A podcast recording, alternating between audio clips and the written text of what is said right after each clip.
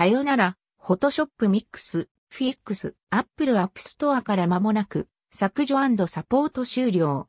アドビ最新ニュース2021年6月。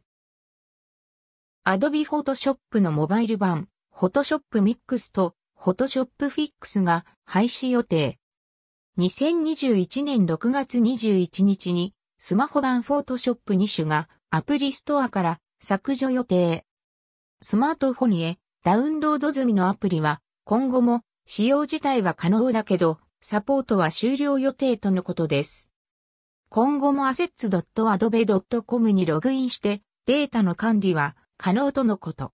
その他、Photoshop Fix と Photoshop Mix のプロジェクトの代替アプリ、Photoshop Express への移行を進めているとのこと。スマホでもフォトショでの加工をしたいと思うことは多いけど、ぶっちゃけ、ミックスとか、フィックスとかエクスプレスとか、何ができるのか、とか違いがわからず起動することは、ほとんどなかった。スマホで簡易な画像作成は Adobe Spark Post が楽ちん。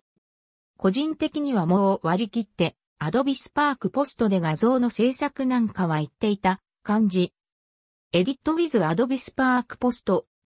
実際のところ、このブログや、ポッドキャスト、YouTube 関連のサムネイル、アイキャッチ画像の9割は Spark で作成。